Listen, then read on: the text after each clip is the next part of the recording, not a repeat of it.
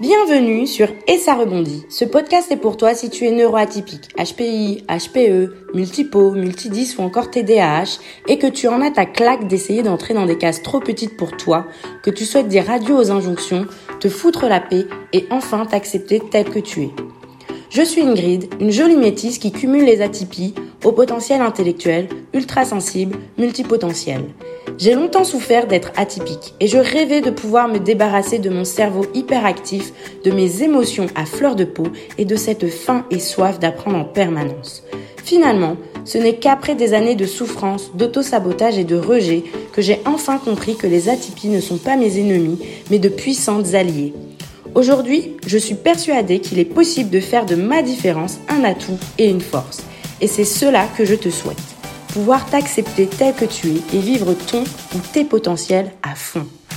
Chaque semaine, je te parle d'atypie, seul ou accompagné. Je te partage mes expériences, conseils et astuces de neuroatypiques pour t'aider à te réconcilier avec tes atypies, te foutre la paix face aux injonctions et vivre pleinement ton potentiel. Et c'est parti pour l'épisode du jour. Aujourd'hui j'aimerais te parler de mon atypie préférée c'est la multipotentialité. Pourquoi est-ce que c'est ma préférée? Sûrement parce que ben, c'est celle qu'on retrouve le plus euh, chez moi, en tout cas qui est flagrante, et aussi celle où il n'y a pas de diagnostic officiel qui existe à ce jour et euh, où on a la plus grande marge de découverte encore à faire parce que c'est une atypie qui est malheureusement peu étudiée à l'heure actuelle. Alors, la première personne qui a parlé de multipotentialité, c'est Ronald H. Frederickson en 1972. Je ne peux pas t'en dire plus parce que je ne me souviens pas en ce moment même dans quel ouvrage ou quel article il a parlé de cela.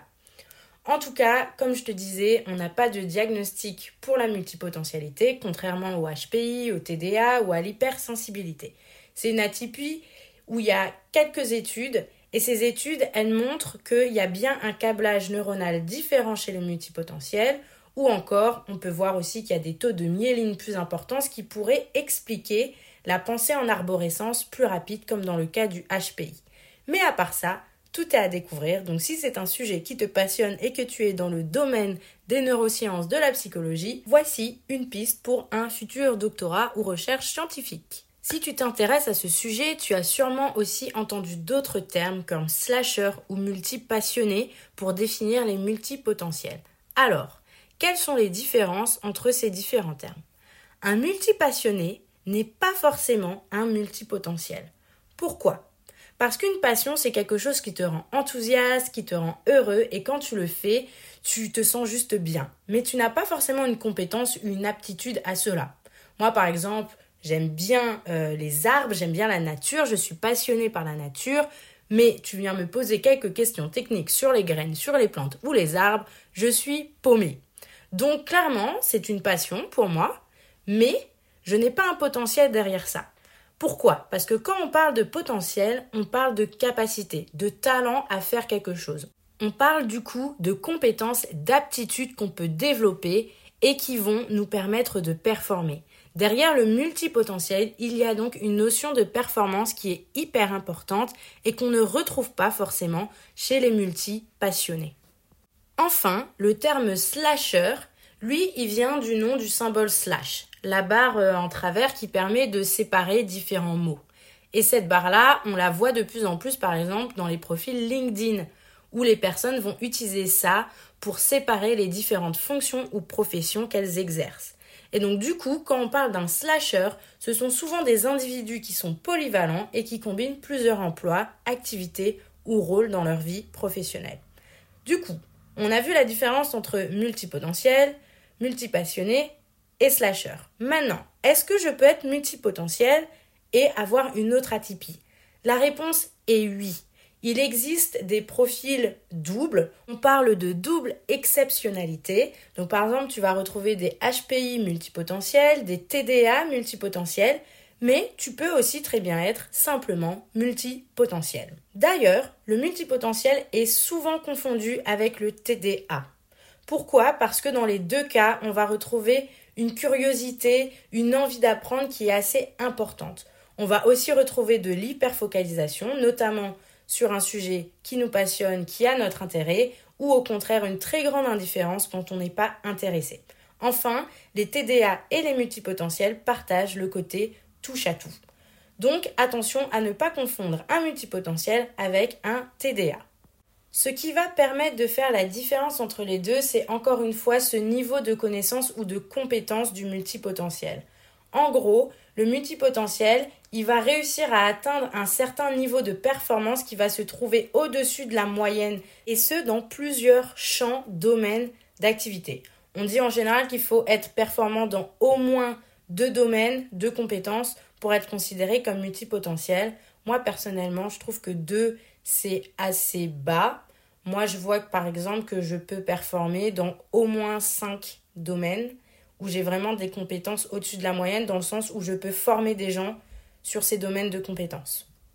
Donc dans le cas du multipotentiel, il ne s'agit pas simplement d'avoir une curiosité, d'être insatiable en termes de connaissances, mais on va aussi avoir encore une fois ce niveau d'acquisition suffisamment élevé pour être un potentiel à exploiter.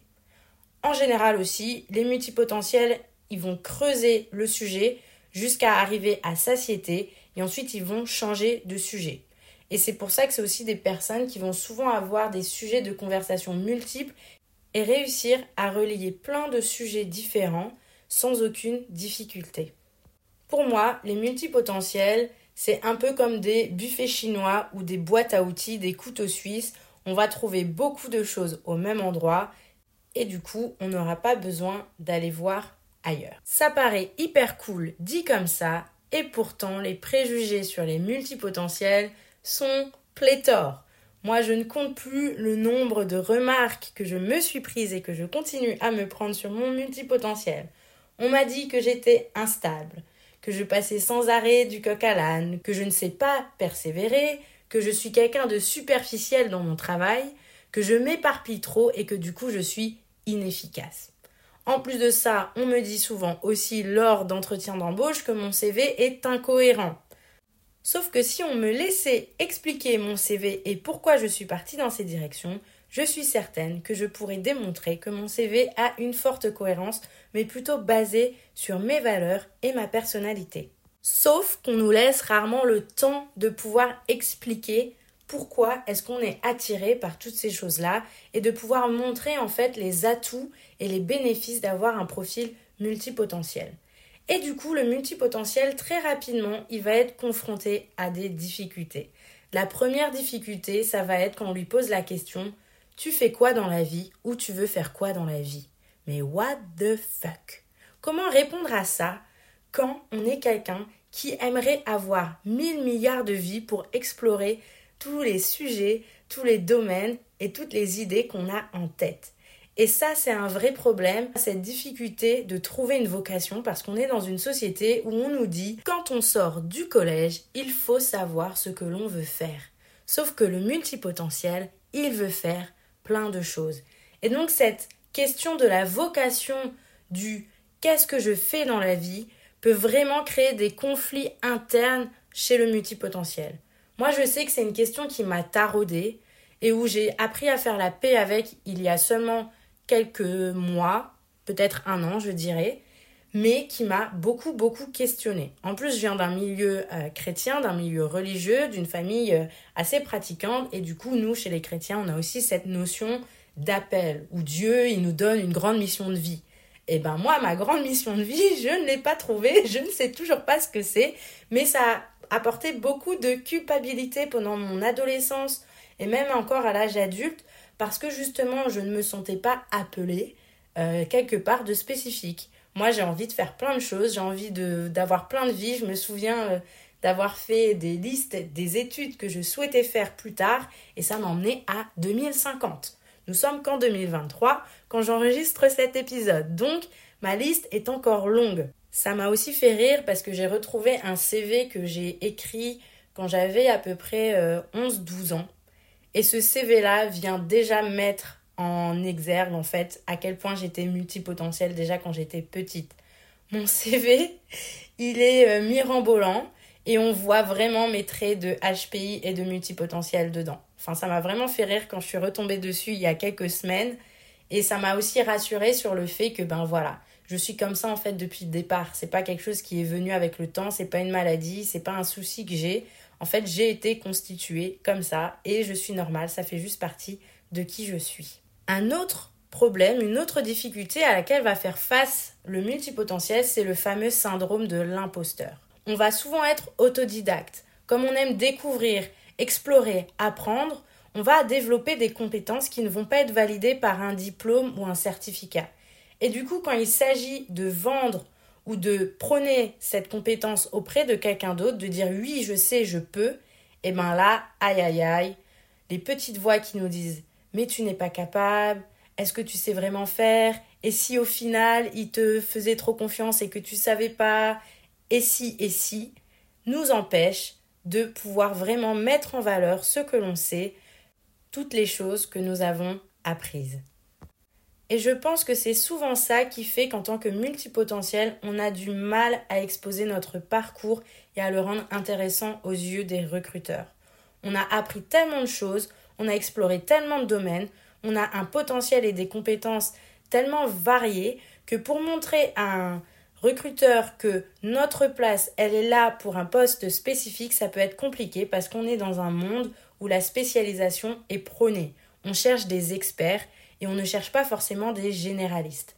Moi, j'avoue que j'ai eu la chance de vouloir une carrière dans l'humanitaire et dans ce poste-là, en fait, avoir des profils généralistes, c'est vraiment important surtout au niveau de ce que je faisais, de mon poste qui était de la gestion de projet, du management de projet et de la recherche de financement. Là, il faut avoir une vision 360 degrés.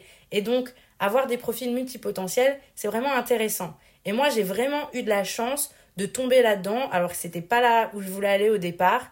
Et aujourd'hui, ça me permet d'avoir quand même une certaine cohérence, peut-être par rapport à d'autres CV multipotentiels, parce que justement, j'ai beaucoup exercé dans le milieu de l'humanitaire et donc j'arrive quand même à tirer ce fil rouge dont je parlais un peu plus tôt dans mon CV. Après, j'ai aussi appris à le faire parce que je me suis retrouvée à un poste euh, où j'étais en charge de personnes en décrochage scolaire et en difficulté d'insertion. Et donc, j'ai suivi avec eux des cours de euh, comment rédiger son CV et avoir un parcours attrayant, se rendre attrayant auprès d'un recruteur. Et donc moi j'ai fait des exercices avec ces jeunes que j'accompagnais et ça m'a permis aussi d'apporter davantage de cohérence à mon CV et de me sentir beaucoup plus en confiance de vendre mon parcours de multipotentiel. Mais je vais te donner quelques clés justement pour euh, tirer parti de ton profil un peu plus tard dans l'épisode.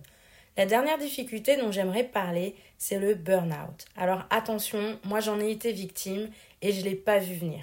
Parce qu'en tant que multipotentiel, comme on a beaucoup de compétences, on a beaucoup de savoir-faire, on va avoir tendance à être sursollicité par les personnes qui se rendent compte de notre potentiel. On va aussi beaucoup avoir de mal à dire non, à dire stop. Parce que comme on peut le faire, on va le faire. Sauf que ça, c'est une erreur. Ce n'est pas parce que tu peux le faire que tu dois le faire. Et ça, je l'ai appris malheureusement à mes dépens. Et aujourd'hui, c'est quelque chose à laquelle je suis vraiment vigilante parce que j'ai cette tendance à vouloir tout faire parce que je sais que je peux. Et devoir dire non, devoir dire stop ou pas maintenant, c'est extrêmement difficile pour moi parce que je suis vite enjouée, passionnée et à fond dans ce que je fais. Mais j'ai vraiment dû apprendre à faire ça parce que franchement, je te raconte pas à quel point j'ai touché le fond. Si tu veux en savoir plus, il y a l'épisode 0 de ce podcast où j'en parle un petit peu. Mais en tout cas, mon burn-out a été vraiment très très violent et je ne souhaite pas du tout y retourner. Alors, je viens de te parler des difficultés des multipotentiels. Mais qu'est-ce qu'il y en est des atouts de ce profil atypique? Parce qu'il y en a.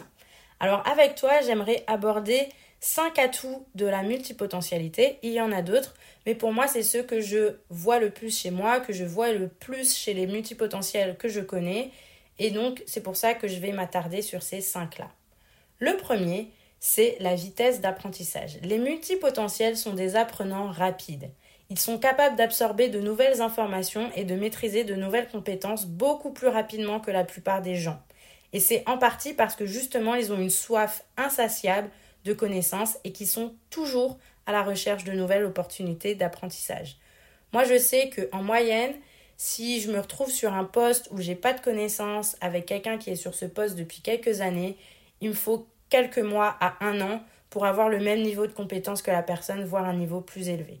Par exemple, dans le domaine des langues aussi, euh, je peux apprendre une langue assez vite. À partir du moment où je suis passionnée, en quelques mois, je peux te parler cette langue suffisamment pour même prétendre à un emploi. J'ai fait l'expérience avec le portugais, je l'ai commencé comme ça parce que j'avais euh, un ami portugais, ça me plaisait, j'ai commencé à faire des recherches, à me passionner, à acheter des livres et au bout de six mois j'étais capable d'avoir une conversation. Et ça c'est justement quelque chose que tu peux valoriser quand tu passes à un emploi sur un poste sur lequel t'as pas forcément les diplômes.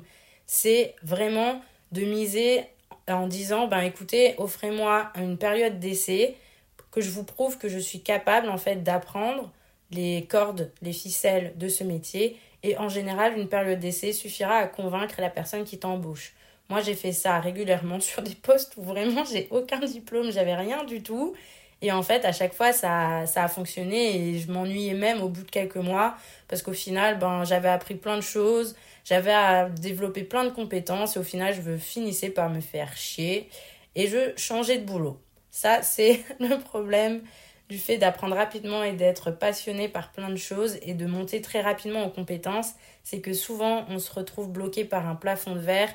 Et dans, pas mon précédent emploi, mais celui d'avant, c'est ce qui s'est passé. Au bout d'un an, j'avais atteint, fait le tour du job, fait le tour de la question et il n'y avait pas de possibilité d'évolution pour moi.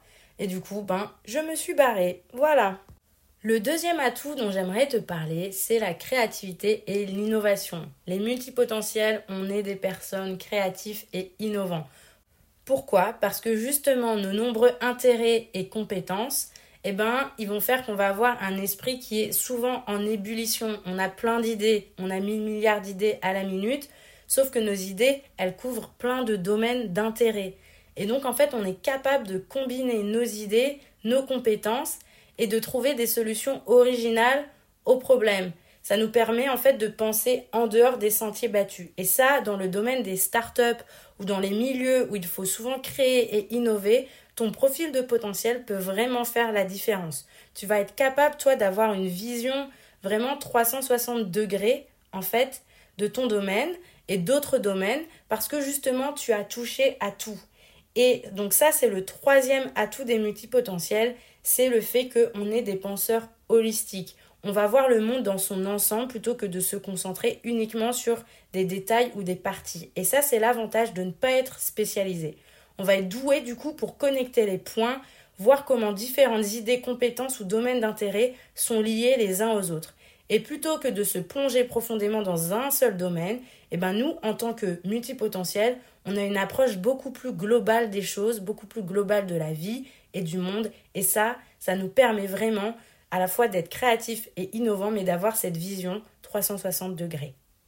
Je viens juste de te dire que justement le fait de ne pas être spécialisé, c'est un atout. Mais j'aimerais juste revenir sur cette question de spécialisation, et ça c'est mon quatrième atout, c'est le fait que ne pas être spécialisé sur un seul domaine ne veut pas dire que l'on n'est pas expert. Et les multipotentiels, ça c'est notre super pouvoir, c'est qu'au final, on peut être expert dans plusieurs domaines. Et on revient à ma définition de potentiel du début du podcast, où je disais que la différence entre un multipassionné et un multipotentiel, ça va être justement cette notion de performance, de potentiel qui peut se développer. Et le multipotentiel a cette capacité incroyable d'absorber des connaissances, mais aussi de développer des compétences de haut niveau dans plusieurs domaines. Du coup, comme un plongeur qui va explorer différentes parties de l'océan, le multipotentiel ne va pas se limiter à une seule spécialisation, mais il va explorer, maîtriser diverses facettes de la connaissance, ce qui va le rendre expert dans plusieurs domaines. Et tout ça nous amène à mon cinquième atout, qui est le fait que les multipotentiels sont de très bons communicateurs. Ça peut sembler surprenant, ça peut même sembler un peu contre-intuitif parce qu'on pourrait penser que on a tellement d'intérêt que justement on est dispersé, éparpillé et donc peu efficace, mais en réalité tout ça c'est un atout dans les communications.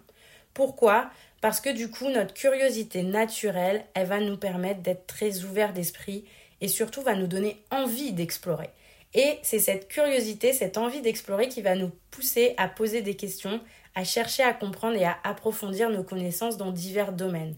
Et du coup, on va souvent être très bien informé sur un large éventail de sujets, ce qui va nous permettre aussi d'avoir des conversations engageantes, enrichissantes, de rebondir et donc d'acquérir encore plus de connaissances, plus d'informations. Et ça, dans les métiers où il faut aller chercher de l'information, être multipotentiel, c'est vraiment un atout parce que ça va pas paraître barbant pour toi, ça va paraître même stimulant le fait d'être toujours à la quête de nouvelles informations. Tout ça, c'est bien beau. Mais comment est-ce que tu peux transformer ton multipotentiel en super pouvoir Parce que là, je t'ai parlé de tout ce qui est sympa, sauf que souvent, quand on a le nez dans le guidon, pour nous, c'est plutôt un problème et on voit plus les difficultés que les avantages de cette atypie. Alors pour moi, la première chose à faire, ce serait d'assumer ton côté multipotentiel. Moi, pendant longtemps, j'ai essayé de me restreindre à faire qu'une seule chose parce que tout le monde me disait que je m'éparpillais, que j'étais instable et ça m'a rendue malheureuse. Vraiment très malheureuse. Si tu es entrepreneur, tu vas souvent aussi entendre qu'il faut se nicher, il faut développer un seul business à la fois, etc. Alors je te dirais oui et non. Oui, si tu n'as pas un fort pourquoi et une forte vision pour chacun de tes projets, mais si tu sais pourquoi tu fais les choses, moi je te dirais ben vas-y, fais-en plusieurs. Faut juste pas que tu t'attendes à ce que euh, ça pète tous en même temps parce que ben forcément quand on est sur plusieurs choses, on peut pas toujours avancer aussi vite que si on était sur une seule chose. Ça me paraît logique. Mais en tout cas, il faut assumer ce côté multipotentiel. Moi, j'ai arrêté d'essayer de tenter de ne faire qu'une seule chose à la fois. Ça ne sert à rien, ça me rend malheureuse et en plus je n'y arrive pas. Quand je fais qu'une seule chose à la fois, je la fais mal, je me fais chier, je n'arrive justement pas à persévérer parce que je n'ai pas cette possibilité de jongler entre plusieurs choses, de me stimuler, de stimuler mon cerveau avec plein de découvertes, plein de choses à apprendre. Donc je te dirais, première chose pour transformer ta multipotentialité en super pouvoir, c'est de l'assumer. Une fois que tu l'as assumé, je te dirais que la deuxième chose à faire, c'est d'apprendre à t'organiser. L'organisation, ce n'est pas quelque chose d'inné. Il y a certaines personnes qui ont plus de facilité avec ça que d'autres, mais en tout cas, ça s'apprend. Être organisé s'apprend, et quand tu es multipotentiel, si tu veux justement performer dans tous tes domaines d'activité, il va falloir que tu sois organisé. Parce que même si on aimerait avoir 1000 milliards de vies, la journée n'a que 24 heures, et la plupart du temps, Surtout si tu es encore salarié, tu passes déjà 8 heures de cette journée au boulot, 8 heures à endormir, et donc il te reste à peu près 8 heures. Si tu enlèves le sport, les repas de midi, ça fait pas beaucoup.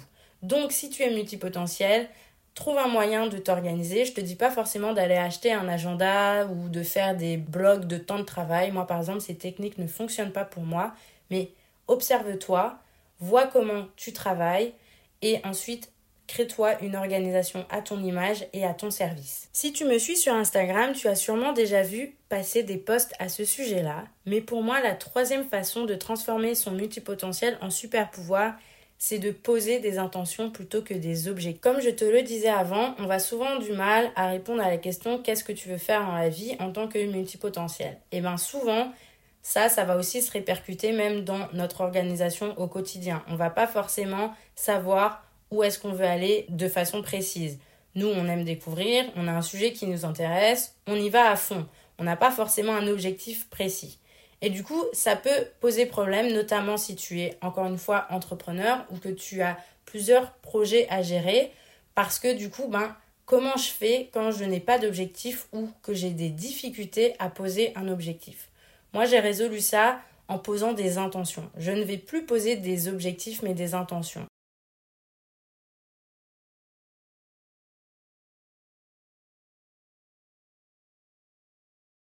Pour moi, la différence entre un objectif et une intention, c'est que l'intention est beaucoup plus large que l'objectif. L'objectif va être précis, il va être très très bien défini et du coup, il va être enfermant pour moi. Alors que l'intention, elle va viser une direction, mais ensuite le moyen d'atteindre cette direction, il peut prendre plein de formes. Par exemple, cette année, une de mes intentions, c'était de me sentir fière dans ce que je fais. Alors, je n'ai pas un objectif où je me suis dit, il faut que je me sente fière tant et tant de jours dans l'année ou sur tant et tant de projets, mais le fait de fixer cette intention, quand ensuite je vais travailler sur mes projets, automatiquement, je vais laisser de côté des projets qui ne me font pas ressentir ce sentiment de fierté. je vais du coup écumer un peu euh, ce que je veux faire, écumer mon agenda, écumer mes envies, mes désirs, ou en tout cas les prioriser en fonction de si elles répondent ou pas à cette intention de me sentir fière dans ce que je fais. Donc ça, c'est juste un exemple, mais j'ai aussi une intention d'un point de vue financier. Cette intention, c'était euh, de pouvoir avoir suffisamment d'apports pour acheter un appartement d'ici la fin de l'année. Et ben du coup, j'ai posé cette intention, mais j'ai pas posé forcément une date fixe d'ici le 1er décembre 2023, je veux avoir cet apport ou je veux avoir tant et tant d'apports. Je sais la direction où je veux aller et comment est-ce que je vais répondre à cette direction? Elle peut prendre plein de plein de formes différentes. Par exemple, ben, cette année, j'ai autant fait de la consultance que du freelancing, que du salariat. Parce que mon intention, elle était de me sentir fière dans ce que je fais, mais aussi d'avoir suffisamment d'apports. Et donc parfois, quand mon business, il me rapportait pas assez, ben justement, j'ai utilisé l'atout de mes multiples compétences pour aller chercher du boulot. Ça a duré trois mois, ça a duré quelques jours, peu importe. En tout cas, l'intention, elle est là. Et du coup, je vais y répondre d'une façon qui me correspond à moi multipotentiel et qui ne va pas m'enfermer dans un schéma et dans une case précise. Et enfin, ma dernière astuce, si tu veux transformer ton multipotentiel en super pouvoir, c'est de laisser parler les mauvaises langues. Ce dont je me suis rendu compte, c'est que on est beaucoup critiqué en tant que multipotentiel, mais je pense aussi qu'on attire une certaine forme de jalousie où on fait fantasmer. Et je pense que beaucoup de gens aimeraient avoir notre énergie et notre capacité de faire autant de supporter autant de charges mentales. Et ça, je m'en suis rendu compte en discutant beaucoup plus de la multipotentialité et en observant aussi davantage les autres. Et en fait, je me rends vraiment compte que moi, ma capacité de travail, elle est incroyable par rapport à ce que le commun des mortels, monsieur, madame, tout le monde, comme j'aime dire, peut faire. Et j'ai même des amis qui ont aucun problème pour me dire que ben, ils aimeraient bien avoir cette euh, capacité de faire autant de choses pour pouvoir avancer dans la vie. Et ça, je pense que c'est quelque chose qu'il faut qu'on se rappelle. C'est qu'on a une capacité hors norme. Et que donc, écouter les mauvaises langues ou tenter d'être neurotypique, d'être comme tout le monde, en fait, ça ne sert à rien. Mais il vaut mieux regarder ce qu'on a, qui est quelque chose d'incroyable, miser là-dessus et aller à fond. Justement, on apprend vite, on est rapide, on arrive à faire des liens d'idées. Ben, profitons-en justement, il n'y a pas beaucoup de gens qui peuvent faire ça. Donc soyons-en fiers et arrêtons de nous cacher, arrêtons de nous masquer ou d'avoir peur des mauvaises langues. Laisse parler ceux qui n'aiment pas le fait que tu aies tout ce potentiel, tant pis pour eux. Donc si je devais résumer mes conseils pour bien vivre son atypie, je dirais que les deux choses les plus importantes, c'est d'assumer qui tu es, de trouver une organisation qui te permet de développer tous tes projets à la fois, de ne pas te laisser enfermer par des objectifs. Merci à toi d'avoir écouté cet épisode de podcast jusqu'au bout. S'il t'a plu, tu peux laisser une note et un commentaire sur ta plateforme d'écoute préférée. Cela m'aidera à booster les écoutes et à atteindre plus d'atypiques comme toi et moi. N'hésite pas non plus à me faire tes retours et à me poser des questions directement ici ou sur mon compte Instagram et ça rebondit. Je te souhaite de prendre bien soin de toi et de continuer à t'accueillir et t'aimer tel que tu es. À bientôt au prochain épisode